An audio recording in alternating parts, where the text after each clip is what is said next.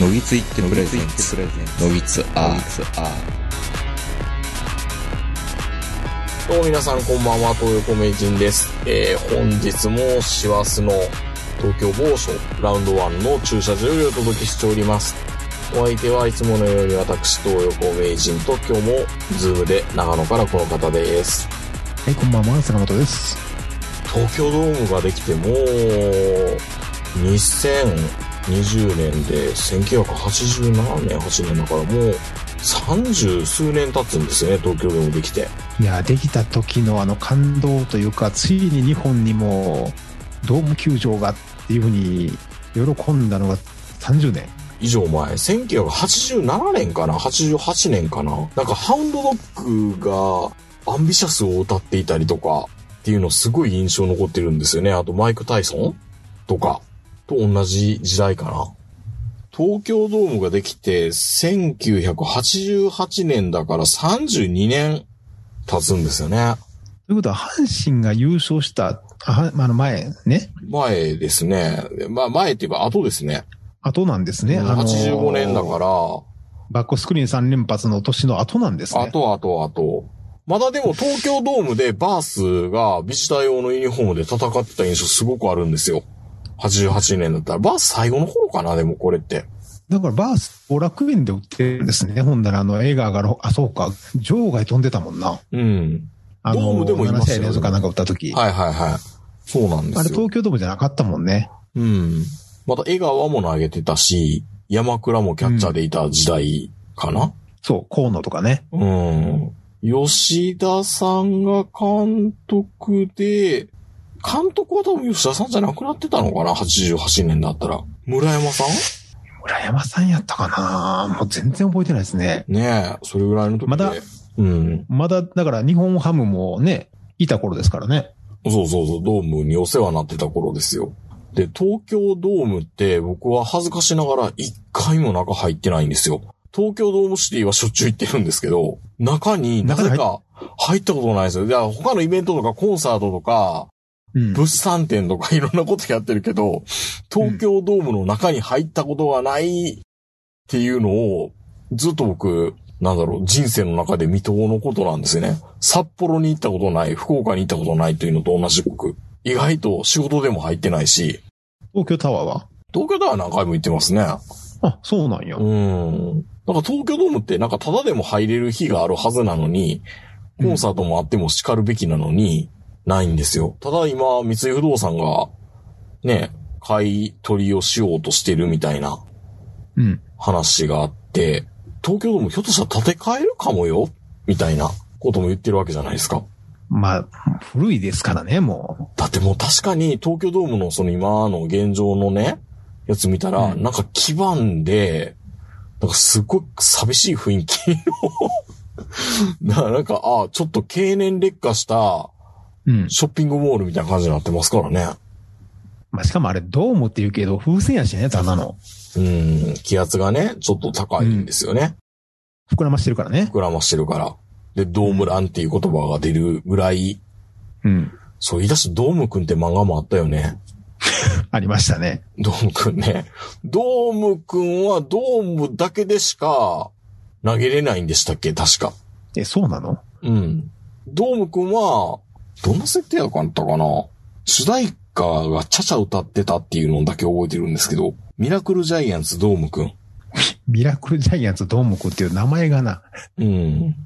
まあ確かにドームランとか、いろんなのがあるんですけども、すでに東京ドームで、まあその、歴史重ねてきたもんで、うん。もう僕らあの、巨人といえば東京ドームのイメージの方が強いですもんね、後楽園より。そうですよね。うん。後楽園のイメージなんかあります後楽園のイメージはそんなないですね。巨人のユニフォームが、かっこ悪いなっていう印象しかないですね。あの、な、なんであのベージュ色なのみたいな。今でこそ、うん白のホワイトだけど、昔って、なんか、ベージュ色だったじゃないですえうんかちょ。っとベージュ色っぽい肌着みたいなね。あの、国、国鉄の特急電車みたいな色だったでしょそうそう。あうのん、あの60年代とか70年代で、あの色が正義だったんですかね。ちょっと子供の頃だからよくわかんないんですけど、子供心ながらに国鉄のあの色と、あの、 ジャイアンツのあの色は、かっこ悪いなって思ってましたね。で、まあで近も鉄のビジターのユニフォームも、今見たら、めっちゃかっこいいな、これって思うけど、当時は嫌いでしたね。まあ、あの、まあ、年齢が年齢なんで、僕、うんあの、小学校低学年の時に、長島茂雄のプレーを見てるんですけど、うん。もうなんか歴史の証人みたいな話になってくるんですけどね。 いやいや、まあまあまあ。うん。で、あの、小学校の時のあの、長島茂雄の引退式も覚えてるんですよ。うん。もうやっぱり長島茂雄はあのユニフォームが似合ってますね。あの、ちょっと、ベージュ色のね。そうそうそう。やっぱりよく似合ってます、あれが。うん。うん。王さんは、まあ、どっちでもいいかなっていう気がするけど、うん。江川もあのユニフォームの方が似合ってると思うな。うん。うん。まあ、やっぱり、長島、それからまあ、王さん。うん。で、あと、淡口とか。淡口、淡口ね。はいはいはい。で、あの、二浦とか、堀内とか、まあ、あのあたりはやっぱ、あの、ユニフォームが似合ってましたね。うんまあ、その頃は本当にもう、あの、巨人イコール強いですからね。今って、この今年の日本シリーズって、うん。よかったね。いや、いや、分かってたじゃないですか、みんな。分かっていながらやっぱり加藤哲郎を追っかけたくなりますよね。いや、だから分かってた上で、うん分かってた通りの結果が出るっていうのは最悪ですからねう。ん。これはもうエンターテインメントとして何も面白くない。いや、ね。負けっぷりから言うと、あけぼの並みですよ。あの、あの、アスキーアートで出てくるあけぼのをね。そう。うつ伏せになって倒れてる、あけぼの、瞬殺のあけぼの並みですよ。あれ、そもそも誰と戦ってあの結果になったんでしたっけボブサップでしたっいやもうけそ誰、それ、それすら覚えてなくて、あけぼろが、あの、リング上の真ウカンのカメラから抑えられてるあの絵しかうん。覚えてないですからね。うん。で、まあ、その後ちょっとね、あの、ネット上では、あの、オリックスでやっても負けるんちゃうかみたいなこと言われるんですけど、ん。まあ、正直、あの、ね、そのセリーグのチャンピオンチームにパリーグ最下位のオリックスが勝つとか負けるとかっていうこと自体がおこがましいんで、僕はオリックスファンとしてはそんなこと言わないですけど、ただ、ソフトバンクと4連戦やって、4連敗はちょっと考えられないですね。うん。うん。まあ、山本がいるんで言うんですけど。いやー。まあでも、第一戦山本と千賀で、まあ山本が負けたとすると4連敗はもちろん全然あるんですけど、ん。それでもあそこまで一方的になるとは思えないですね。残りのあの、山岡、田島でいけば。それは他のパリーグのチームもみんなそうやと思いますよ。うん。やっぱ投手力が違いますからね。まあね。うん。で、まあ、若干投手力落ちると言われてる西部で、とかだったら、今度、打力で対抗できるでしょうん。うん。だもんでね、やっぱり、噛み合わせが悪いんでしょうね。巨人とソフトバンクの。一番やっちゃいけない組み合わせだったのかそもうしれそなうい。そううそう。う。そう。うんん。巨人って結局、あの、層の厚さと総合力で勝つチームじゃないですか。うん。 1年間を通して。うん。短期決戦のこの一戦ってことになると、今の巨人ってそんなに怖くないでしょうん。ましてや、菅野で負けたらもう総崩れ みたいな。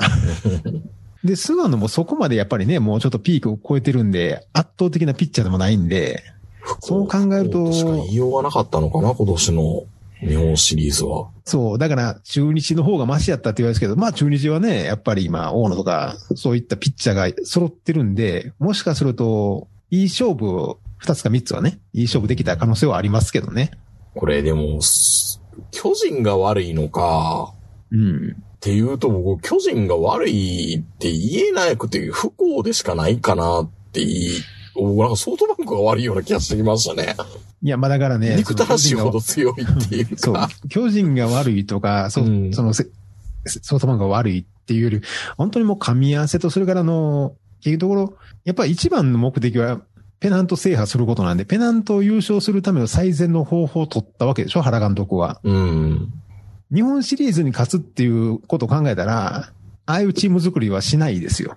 まあね。うん。だからやっぱり、まずはセリーグを制覇するっていうのをのが前提なんで、結局そうなると、まあ、ああいうチームを、の10試合のうち6試合を取っていくうん。っていうチーム作りじゃないですか。で、まあそういう層の厚さがないチームを率いた野村監督は、例えばエースは相手のエースにぶつけないとか、うん。そういった方法で、まあ残りの試合を拾っていくみたいな勝ち方で、っていうところ、それがペナントレースの戦いでしょうし、セリーグ向きの戦いをしてきただけですから、そのセリーグで制覇するための方法が、まあソフトバンクには全く通用しないと。うん。残酷なまでにね。だから結局のところ、あの一番強かった西部に唯一対抗できたのは、あの、阪神タイガースなんですけど、85年か。あの時はもう結局のところ、あの、バース掛布を岡田で買ったよ、まあ、はっきり言うとバース一人で買ったようなもんなんですけど、西部うに。ん。うん。結局そういう爆発力のある選手が何人おるかっていうことですからね。だからある意味優等生でやってるからやっぱ面白くなかったし、勝てなかったってことなのか。ああ、そうなんですよね。60点から80点の選手を揃えてますけどね。うん。そういうのすごい手堅いんでしょうけどね。ただまあ、だからといって、じゃあ、その、日本シリーズ用のこのすごい選手を集めたとしても、今のソフトバンクに勝てるかっていうと、それはそれで疑問ですけどね。うん。まあでもここで出てくるのはまた1リーグ制とかって話がまた再燃してくるわけでしょう。もうんいいやん、もう、もう昔のあの、楽天の騒動の時のこと忘れたんかみんなってね。まあそれかシャッフルで、ね、セリーグ、パリーグっていうのをもう一回変えるっていう方が僕は面白いかなと思うんですけど。いや、まあ、いいんじゃないですかセリーグはセリーグで今の、ああいう野球が過ぎてる人もいるいるでしょだかうーん。 らきめ細かい野球がセリーグなんでしょまあ言ったらそういうことなのかな。で、大雑把な。まあ、でも僕はピッチャーが打席に立つ、で、ピッチャーのとこで、いいピッチングしてるのに代打出さざるを得ないっていう、その、あの、切なさ面白が、いですよねそうう、ん、セリーグの野球やと思ってるんで、それはそれで置いといてほしいなと思うから DH 戦なんか取らないでほしいと思うし パリーグファンのくせに。まあもちろんもちろん。でも確かにそうですよね。その駆け引きがやっぱ面白いっていうのもあるから。そう。だから、うんいいピッチングしてるのに代打出さざるを得ないとか、あの、負けてるけど、エースをそのまま打席に立たせる時あるじゃないですうか。ん。あの時のあの、高揚感ってパリーグにはないでしょまあ確かに。おーって出なりますからねおー菅野出てきたーみたいなところがうんあ、勝てるつもりでおるんだ、みたいなね。そうう、んそれとか、あの、ピッチャーが打ったりとかね。うん。あったあった。あの感、そう、あの感動ってパリーグにはないですからね。うだん。からそこはやっぱり置いといてくれて、で、なおかつ、それを踏まえた上で、まあ、パリーグに勝つっうん。ていうのをやってほしいんですけどね。まあ、なかなかでも、難しいですね。まあ、毎年この季節になったら、その戦力外っていう言葉が出てくるじゃないですか。うん。で、まあ、今年もあの、ドラフト1位なのに戦力外になった人が何人か出て、そのドラフト1位でも全然通用しないっていうのが、こう、毎年のようにこの季節になって言われるんですけど、うんで、最近はその育成出身、まあ、柳田もそうですし、ね、甲斐もそうですし、みんな育成出身ということで、なんか育成の方がすごいっていうようなちょっとイメージになってきてるんですけど、うん。なんか最近、ちその、ドラフト1位っていうのを、このその、僕らはついついその才能とか、うん。その甲子園での実績とか、まあ、いろんなものでドラフト1を決めてるんですけど、あのー今年あのーソフトバンクもあの、ドラフト1位が、ちょっと解雇されてたんですよねあ。あ。まあ、あの、ソフトもちろんソフトバンクだけじゃないですよ。あのー、ドラフト1位で解雇される人っていうのは、あの、毎年のように、まあ、出てくるんで、あの、そのためにちょっとこう、まあ、胸が痛くなるとまでは言いませんけど、うん。なんでなんだろうなっていうふうに思うんですけど、まあ、あの、今年はあの、えーっと、吉住でしたっけあの、ソフトバンク3年ぐらい前のドラフト1位だった選手、 3年でもダメになっちゃうんですか20歳ぐらいの人なんですけど、うんなんか野球に対する気持ちが切れてるみたいなことをちょっと言ってたんですけどね。ええ。でなんかどうも、その、いろんな話をこう聞いてると、本人が自分にはドラフト1位の価値がないと思ってたっぽいんですよね。だから、ドラフト1位で指名していいのは、やっぱドラフト1位の覚悟を持った選手だけなんですよ、これ。ああ、難しいこと言いますね。だからこのソフトバンクのドラフト1位の選手は、うん。 5位か6位で指名されるのかなって思ってたっぽいんですよ、自分を。俺でいいのみたいな感じになってるってことですかそうそうおー、そうそう。で、そう言われると、まあオリックスなんかもそうなんですけど、たまに外れ外れ1位とか、はいはいはそうで、あの、まあ、ドラフト1位持ってくるんですけどい。う、ん。たまにびっくりしてる子がおるんですよ。えみたいな。え、俺1位みたいな。うん で、まあ、球団の方からしたらちょっと隠し玉っぽいうん。よかれと思って、そうそう。で、こんな選手に見えつける俺ら違うやろ的な感じでやるんですけど、うん。本人からしたら、結局ね、ちょっとドラ待っフてトくれと1のプレッシャーに負けちゃうんですよね、みんな。うーん、そんなもんなのそう周りからう周りからの名がすごいでしょ、まずは。ん。で、金ももらってるし、地元のあれもすごいんでしょうし、おそらく総合会やら何やらでもすごいと思うんですよ、ドラフト1位っていうのはう。ん。なぜ今年のドラフト終わってからやっぱり長野から指名されたって言ったらもう、上から下まで全部テレビ出てましたからね、ああ。地方では。これがドラフト1位なんだすごいですよ、やっぱり。住み作りなんですね、やっぱりドラフトってね。そう。で、もう、本当にその、県とか地方のその期待を一死に背負ってドラフト1位で行くんですけど、そもそも、それだけの期待で、周りのドラフト、会の選手からの目で、球団からのプレッシャーで、自分はドラフト1位の価値なんか、本当はないのにって思ってると、潰れちゃうんですよね。うん。だからやっぱりね、ドラフト1位はね、正直俺大盛りとかあんま好きじゃないんですけど、うん。近鉄なんか行きませんとかそういうやつあんま好きじゃないけど、 でも、それぐらいふてぶてしくないとドラフト1位のそのポジションに言っちゃダメなのかな入れないんでしょう選ね、んきっで、と。選んでも、選ぶ方も不幸になっちゃうしってことかな。そうそうそうそう。ううん。だからやっぱりね、才もちろん才能もちろんあるんですよ、ドラフト1で指名するんだから。それを素直に信用してくれればいいんですけど、うん。やっぱ信用しきれないでしょうね、自分を。うんこれか甲子園で優勝とかせしてればね、本人も、それだけのあの自信がこう構築されて入ってくるんで全然いけるんですけど、うんその地方の男の子を発掘したみたいな感じでドラフト1にすると、それはもうね、才能とかそういう問題じゃないんでしょうね、きっと。まあ、お俺やったら潰れ潰れますね。最初に金持ってるんですね、1億円。うん。いやー、辛いでしょ確かにそう言われるとそうですね。う。あ自分自が野球選手じゃないから何も考えなかったけど、ー今仕事で急に想定したら、背筋が増としてきましたね。うんねなんか、豊子くん、あの、君ドラ1だから、うんあの、新入社員だけど、これだけ分給料、年収1000万、いきなりうん。払うから期待してるよ。ポンポンって。約1億円でね。で、周り大卒おるんですよ。 うん。うん。 で、高卒ルーキーで。高卒ルーキーで、ドラフト1位で。うん。ああ、ドラ1のやつが来てるから、さぞかし、提案してくれんねやろな。って言われるん波ですよ。拝見と行こうか。って言われて、いや、僕そこまでできないんですけど、 経験もないし、あの、育成込みみたいな感じで、いや、がん、頑張りますよ頑張るんだけど、でも、やっぱりね、まだ若いし、体もできてないし、 うん、あの、経験もないし、うん。うん。でも、でもって言っちゃいますよね。あの、ソフトバンクの会育成じゃないですか。うん。確かね、あの年、ソフトバンク、まあ1位か2位で、大卒かなんかのキャッチャー取ってるんですよ。あー。でも、今年から解雇になってましたよね。そう考えたらたまらんよこれはね。会、会の裏でドラフト上位で、うん。い同ざじキャッチャーでポジションってなるとで、で、契約金もらって期待されてるわけですよ。そしたらパートで入ってきて、契約社員から正社員になったやつに抜かれるわけですよ。 うんいや、ある意味夢あるんだけどね、そっちの方が。いや、もちろん夢あるから会はすごいんですよ。うんいやーすげえな、お前契約社員から正社員になって今部長やんみたいな。うん。超成り上がり。うん。逆に、あの、慶応から入ってきたあいつどうしたみたいな。やっぱ学歴じゃないんやな、みたいなこと言われるわけですからね。辛いよね。いや、辛いですよ、それは。みんな、あドライチだ、ドライチだってなんかいろいろ言うけど、自分に当てはめてみたら、うん。恐ろしいことですね、ドラフトって。いや、ドラフト1位ってね、ある意味罰ゲームですからね。うん。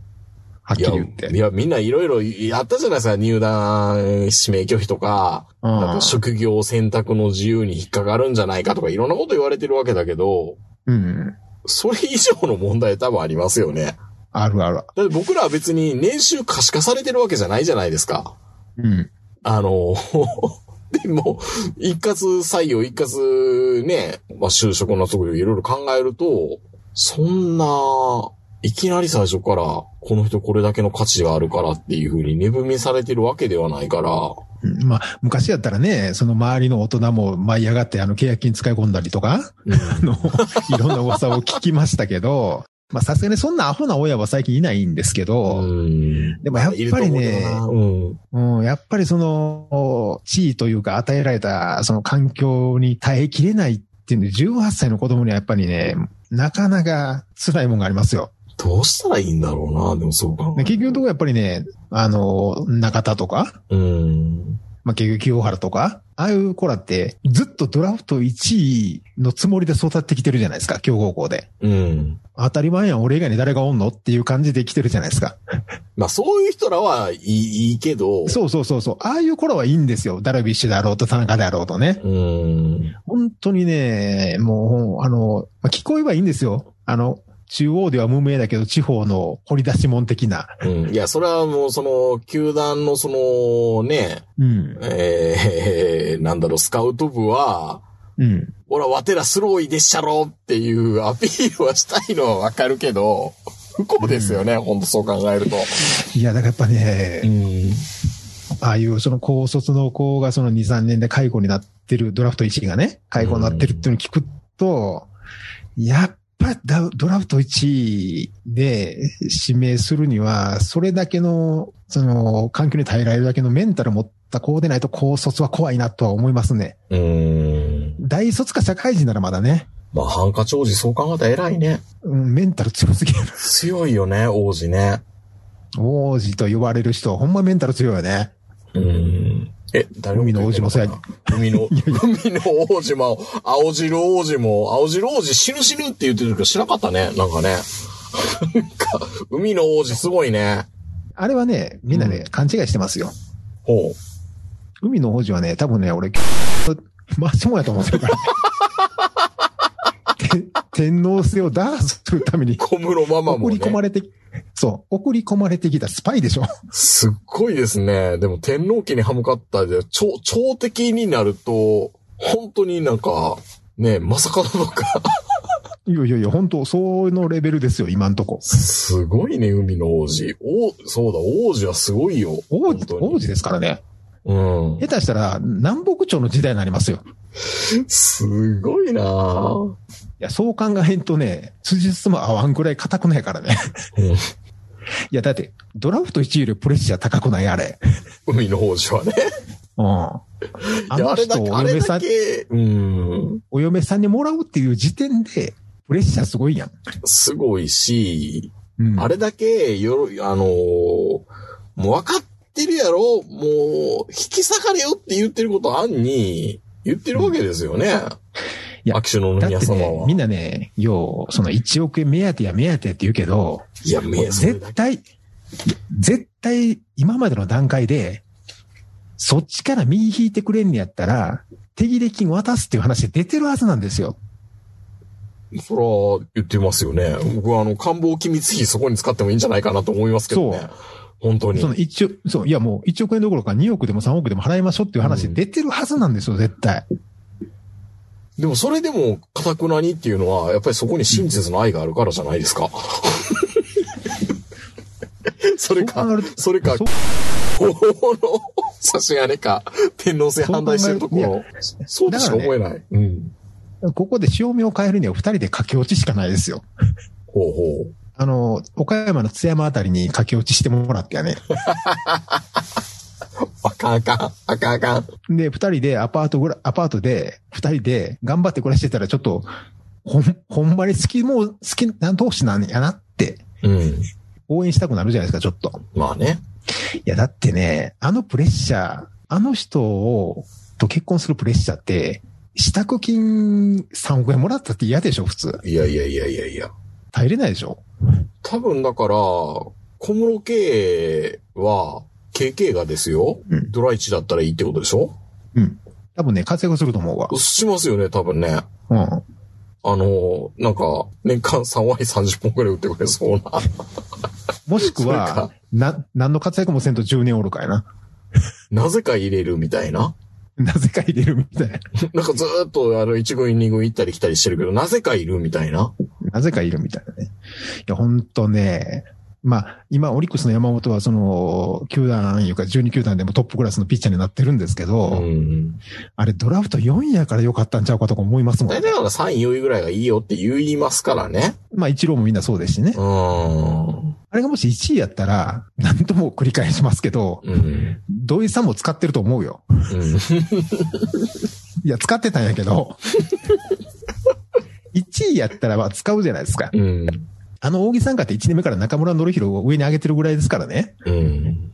うん。いや、もう、やっぱりね、1位と4位じゃ使い方も違ってくるしね、周りの目も違うんで、いや、本当にね、高校生はやっぱり3位から5位ぐらいがいいよね、やっぱり。うん。で、そっと育てる方がいいんじゃ ないまあそう考えるとやっぱ、うん、ヤクルトの村上とか、うん。うんまあまあ、そのロッテの安田とか藤原もそうですけど、まああのあたりはやっぱメンタル、まあもう育ってる学校が違うけどね、うん履。正社とか、もう元々がもうそのドラフト1位になるために、まあ小さい頃からそのつもりでやってきてるコーラばっかりやからね。だから、無名、無名のドラフト1位で本当にそのまま体制する子って最近おるのかなまあ探したら言うんでしょうけどね。うん、まあ昔はね、今ほどそんなにあの、情報もなかったんで、うん。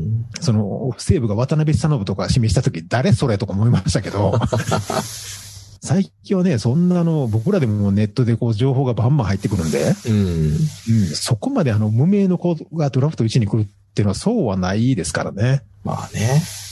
うん。いや、本当にね、要は地位が人を作るとか言いますけど、地位に潰されちゃう人もいや、多い多い。多いですからね。ああ、いでや、も、潰僕れろ。は地位は人をす作るっていうことは信用したいですけど。うんん。まあ。いや、だからね、やっぱり自分、自分自身でも、例えば、来月から本部長って言われたら絶対無理やと思いますもん。いあ、思います、やっぱり。や、思いますね。うんう。ん。ちょ段階踏んでくれないとって、そ確かにね。う。うん。もういきなりですもんね。いきなりドラフト1位ですからね。その日から人生変わるわけですから、周りの目も。本部長これやっといてくれよ、本部長って。いやいやいや、無理、 無理、無理。いや、でも、でも、ある意味、あの、そんなこと言われてないんだけど、これやっといてくれよ、本部長に聞こえちゃうんですよ、本人からしたら。あ、そうね。うん。多分、本部長なんだから、みたいな。言われてないよ。 言われてないけど、そういう風に聞こえちゃうっていうのは多分あって。まあ、なんか本人がそう思い始めるとね、周りの目がそう見えるし。うん。まあでも、あの、まあ毎年ね、あの戦力外になる選手いて、ましてやまあ高卒でその3年4年で、あの戦力外になってあの地元に戻ってこないといけなくなる人いるんですけど、うん。あの、周りはね、いや、あいつ負け犬やとかそんなの絶対思ってないですからね。まあね。うん。いや、頑張ったけどあかんかったねってうん。思ってるだけなんで、あの、恥ずかしがらずに戻ってきてまた普通に頑張って仕事をしてほしいと思うんですけどね地。元で飲食店とかやってほしいですね。そうそうそうそうそうそう。いやどっちかというと、逆に言うたら3年で1億円稼いで帰ってきたでしょまあ。そんな10代おらんから。だからもう胸張って帰ってきたらいいんですよ。あんなもんね、通用するか通用せんかってね、時の運ですから、プロ野球って。うん。いや、本当人生も全部時の運ですよ。うん。うん。でも、その中で、抗おうというか、確固たる信念があるのかわかんないけど、小室圭、海の王子がすごいっていうことが、うん。うーん、よくわかる出来事かもね。いや、ちょっとね、正直ね、12球団で一番メンタル弱いと言われてるオリックス・バファローズにですね、ん。メンタルトレーナーとして来てほしいぐらいですよ。いや、だって、マジか。鉄の意志を持つ男ですよ。ほんまですよね。多分絶対、うん、なんか、でもでもどうだろうな。あるとは、僕も絶対オファーはされてると思うんだけど、いざとなったら、あの、小室ママいろんなことばらしそうじゃないですか。いや、それはありますよ、逆にねで。でもば、でもばらしても、そんな事実は一切ございませんって言うのかな録音とかしそうな気もするけど な、小室ママだったら。いや、だってね、表情崩さないんですもん、うん。王子は。でも王子そんなこと言ってさ、いろいろ追い込まれて死んじゃうかもしれないですよ。みんなあの、いっぱい死んでる家系だ から。大丈こんな夫こと言わんといて。 いやいや、言だわっんて、といてでも、でもちょっとそれも心配じゃないなんかいろいろ言われて、いや、超敵だとかって言われててさ。いや、いや、でもね、うん。どっかで潮目変わったら、まあ変わることあるかどうか分からへんけど、ケイ君すごいってなんのかなまあ、ケイ君すごいかどうかわからんけど、ここまで行っていいんかとか出てこへんかな。えあの、あの、た、た、天皇のやしゃごと一緒に並ぶわけ。そ KK が。うん。う。いや、ちょっとね、コメンテーターとして、 いや、小室ママ出てくくれくれる方がまだなんか見ど、見応えあるかもしれないですね。あ、あのー王子の横で耳元でうん、囁いて。囁いて。僕もそれはおかしいかなと思います。韓国の姿勢はちょっと違うかなと思います、みたいな。 違う、そこは違うの。そこ違うの そう言っちゃダメなんだ。そっから距離を置いてとか、こう、ちょっとちょっと吉兆方式で。 の親子二人で結構食べていけると思うんやけど。いやいや、全然食っていけますよ。もうずーっとそのネタで食っていけるわけですから。そう。ほんで、最後にあの、あの、元婚約者というか、あの、おっちゃんが出てきて、あの、金返せみたいな。なんかもう、もう、何それ、ショーショー、ショショー、ーショーなの それ。うん、そう。もう、土佐回りもできるぐらいのでき感るじで。ね。なんかうね。ん。いや、でも本当にね、もしかしたら、すごいね、本人は悩んではるかもしれないんですけど、悩んでると思うけどな。アメリカ見ると本当メンタル強そうにしか見えないんで、いや、強いよ。いや、強いでしょ。強いよ。もう、わか、分けてほしいもだって、まだ無職なんでしょん。 うん。無職、学生ですからね。無職とは言っちゃダメなのかもしれないけど、まだ、いや、それで結婚もしくっていう時点で、いやメ、ンタル強いやろ。だって、普通の、親、普通の一般家庭でも、いやいや、ちゃんと君、まず、まず働いてさ、資格取ってからにしないって、僕も言うと思いますもん。親だったら。そう。で、まあ、資格持ってんねやったら、ある程度その一本立ちというか、うん。してからだよねっていう。すごいなぁうん。ちょっとメンタルトレーナーとして、ね、YouTuber とかで、まあ、YouTuber にいそうですけどね。うん。まあ、男前だし。う。うんん。まあまあ、YouTuber さ、YouTuber 探したらおるでしょ海の王子の弟ですとかいうやつが。まあ、いっぱいいますからね。うん。まあそういうことなんで。は本当い。にまあまあ、えー本当にドラフト。まあドラフうん。まあね、もう、毎年毎年ドラフトをやるとなんかこう、僕らもついつい1位、まあ、オリックスは今年、まあ1位の困った高校生取ってるんですけど、うん。期待しちゃうんですけど、その陰ではやっぱりそのドラフト上位でクビになった子がいっぱいいるんで、うん。まあそういう子は本当にもう、あの、通用しなかったんじゃなくて、もうたまたま運が悪かっただけなんで、いやいや、もう本当に、普通の人もそうですよ。うん、うんですよ、本当に。本当本当運ですよ。んもうだっ、てほとんど実力変わらないんですから、プロ野球なんて。うん。あとはまあ気持ちの持ちようとか、巡り合わせとか、そうそうそう、気がちょっとだけ優しかったとかね。うん。 ほんのちょっとだけ遊びの方が好きやったとかね。それはでかいと思うな。 それはでかいと思うな。うん。まあでも、でもあるじゃないですか。だって18やもん。うん、まあ遊びたいもんね。遊びたいよ。だってしかも目の前に使える金あるんやで。うん、そら、そら、だってコロナにもかかっちゃう可能性もあるよね。あるあるある ある。あるあるあるある。うん。いや、本当にもう、まあ、でも、ちゃんと野球できたからよかったじゃないですか、今年も。できないかなって最初思ってたじゃないですか。そうそうそう。それ考えるとね、うん最後はお客さん入れて日本シリーズまでできたんですから、 4立てくらったけどね。 4立てくらったけど、やったのよがかすごっい。たよ、よかったよ。うん。ううん、そこだ、そこだけは前向きに考えたらいいんじゃないかな。んうんで。他の10球団はね、うん。何も言えないんですよ、巨人とソフトバンクには。うん。 負けてんだから。まあ言ってもね。うん。悔しかったら出ろって話やからね。まあ確かに。悔しかったら勝手になんですからね、本当にね。うん。で、ソフトバンクが勝ったからって、パリーグの方がレベルが高いとか、パリーグ全部強いとかだ思わないからね。そら加藤哲郎理論は 通じないわけですよ。うん。バファローズファンはもう、もうほんまに身にしみと思ってるから。うん。うん。そういうもんじゃない。うん。うん。本当そうですよ。加藤哲郎僕ツイッターフォローしましたよ。うん。 いつまで覚えてんのお前らみたいな。で、忘れるわけあるかって。で、いや、だってなんか言ってたよね、あの時。うん。その、そのもののことは言ってないけど、それらしいこと言ってた よ言っね。てた言って た。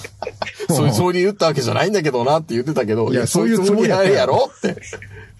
俺らもそういうつもりで撮ったもん。うん。で、俺らも思ってたしね。うん。確かにそうかもって思ってましたからね。 そうそう。いや、ロッテより弱いよな、こいつだって。 ほんで、最後あの、長畑とか原に打たれた時に、いや、こいつら怒らしたら怖いなっていう。 さすが巨人やねって。やっぱちゃうんやなっていう。ね。やっぱり違うよなって。